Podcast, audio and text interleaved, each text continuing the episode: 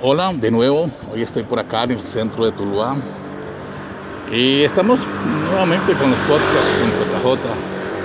Eh, vamos a abordar por acá a ver a la señora, si es tan amable, para que hablemos de temas que ya son como eh, cotidianos. Por aquí me encuentro con una señora, va caminando. Señora, ¿qué tal? Bienvenida acá a estos podcasts con JJ. ¿Su nombre? Ana Cecilia Martínez. Doña Ana Cecilia, eh, ¿qué piensa usted acerca del COVID-19 actualmente? Pues actualmente es una problemática mundial, eh, una problemática que nos ha tocado a todos por igual y que pues eh, lastimosamente nos ha afectado en lo psicológico, en la salud, en lo emocional, porque muchas personas, o sea, no a mí, pero muchos allegados, amigos, han perdido sus familiares. Eh, y pues también tenemos que seguirnos cuidándonos.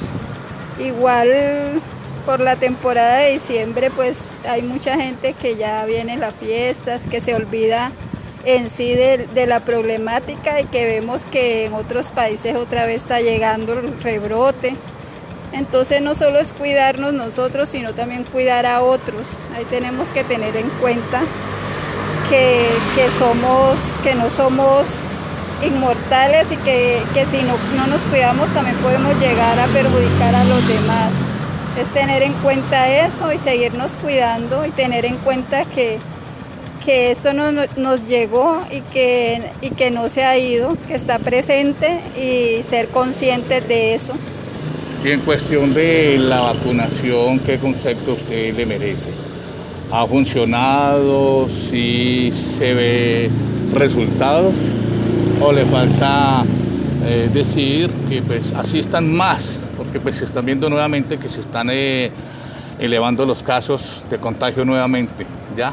A nivel del país. Entonces acá, ¿qué concepto le merece a la jornada de salud que se viene o se realiza acá en Tuluá sobre lo del COVID? ¿Sí se ve presencia en los hospitales en cuestión para la vacuna?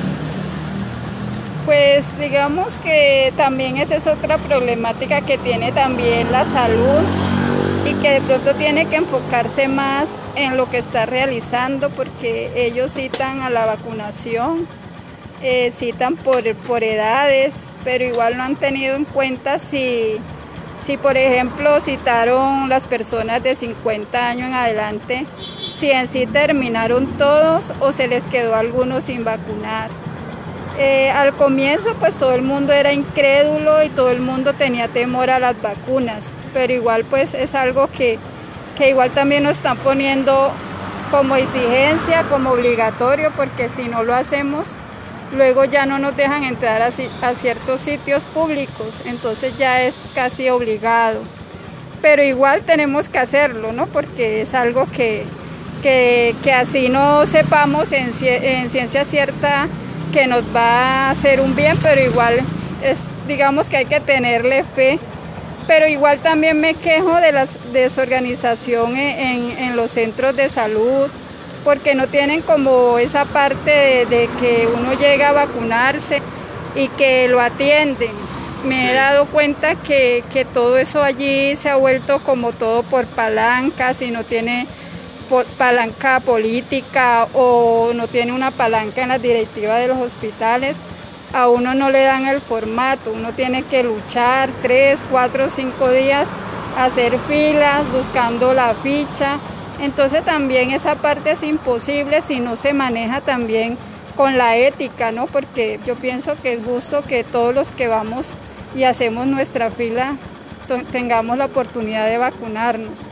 Hasta el momento de mi familia se han vacunado. Mi hijo, que tiene 24 años, no ha podido porque hemos estado luchando, pero no se ha podido por esa parte porque no tenemos alguien vinculado en el sistema que nos ayude. Entonces, y supuestamente a partir del 16 ya rige una norma, Que, dice que, que, tienen que estar vacunados, que no lo dejan entrar.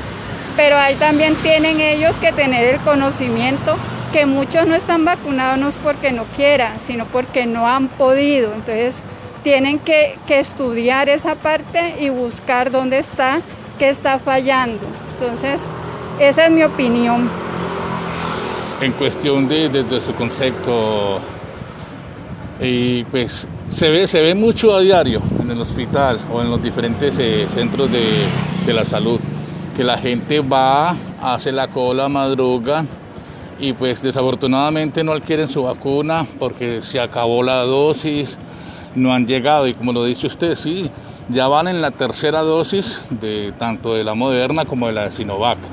Y hay personas que no apenas están recibiendo la primera dosis y no han recibido ni la segunda y otras personas están recibiendo eh, ya la tercera. Entonces en cuestión de eso sí, porque pues uno ve mucha la molestia de la gente cuando va a asistir a la jornada de la vacunación. Algunos de pronto tendrán que realizar actividades, eh, trabajos, entonces sacan un tiempo para asistir a, la vacunación, pero pues desafortunadamente se llevan la sorpresa de que hoy, mañana, 10 días no se pudo vacunar y eso es un día que se pierde de trabajo y tanto, pues obviamente se, se, puede decir, va a ser molesto tanto para la persona que solicita el permiso en la empresa o pierde un día de trabajo por ir a recibir la vacuna, pero no se ve esa, situación de que, salga satisfecho ¿no? en cuestión de la vacunación. Entonces, pues ese es el concepto de los amigos, de la comunidad en general, que se expresa. De antemano, pues a doña Cecilia, muchas gracias por sus palabras, su opinión. Bueno, muchas gracias a ustedes por esa labor y para que concientizar a las personas, a la comunidad en general, de que hay esta problemática y que somos nosotros los que tenemos que a veces, pienso que a veces nosotros mismos ponemos el desorden, porque nosotros mismos buscamos esos medios de, corrupción, digámoslo así, para adquirir las cosas y, sin pensar en los otros que no pueden. Entonces también es un llamado también a todo el ente de salud, a la, comunidad y a todos en general bueno, una vez más, entonces la cita con los podcasts, con JJ. En esta ocasión, pues los conceptos de la comunidad en general acá en Tuluá. A todos un abrazo y muchas gracias. Nos escuchamos en otra próxima ocasión.